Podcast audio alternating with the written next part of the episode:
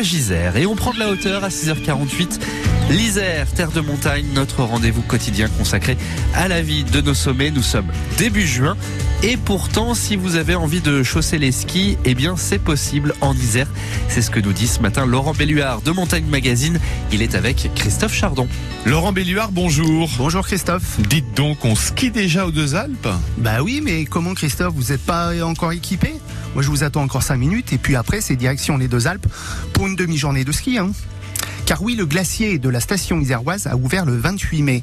Et pas à moitié, pas en catimini les week-ends seulement ou les jours fériés. Non, le glacier est ouvert tous les jours de 7h à 12h30. Enfin, à partir de 8h30 pour les pistes, car il faut bien un peu de temps pour monter à 3200 mètres. Alors que la télécabine ferme, elle, à 13h30, le temps de redescendre tout le monde.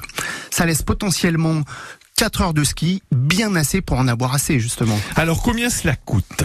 Alors pour le coup, c'est tarif unique de 5 à 71 ans, 37,50 euros la journée, le prix de l'or blanc en été.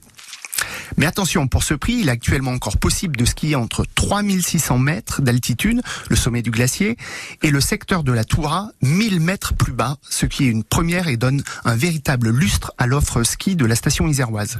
Car si le haut du domaine est en grande partie dédié aux compétiteurs, clubs ou équipes nationales qui viennent s'entraîner, il reste suffisamment de place pour les pratiquants comme vous et moi. Et tout ça a été rendu possible grâce à la création d'un peu plus de neige de culture sur ce secteur, évidemment, mais aussi par l'installation de barrières à neige qui, les jours de tempête, cassent la dynamique du vent et créent ainsi de belles accumulations côté opposé. C'est tout simple, écologique même, et très efficace. Bref, on va pouvoir skier normalement jusqu'au 15 août et aussi faire du VTT. Mais ça, c'est si la météo ne continue pas sur sa lancée du mois de mai, le plus chaud jamais enregistré en France, Autant dire le pire scénario pour la préservation de la neige en montagne et des glaciers qui transpirent déjà beaucoup. Il n'y a qu'à voir le débit de l'Isère ici à Grenoble, alors qu'aucune goutte d'eau euh, ou presque n'est tombée sur la région, pour comprendre que l'on voit passer sous nos yeux un peu de la neige du glacier des deux Alpes. Allez au ski, même l'été, c'est possible dans le département de l'Isère. Vous allez skier du côté des deux Alpes. Laurent Belluard, merci et bonne journée.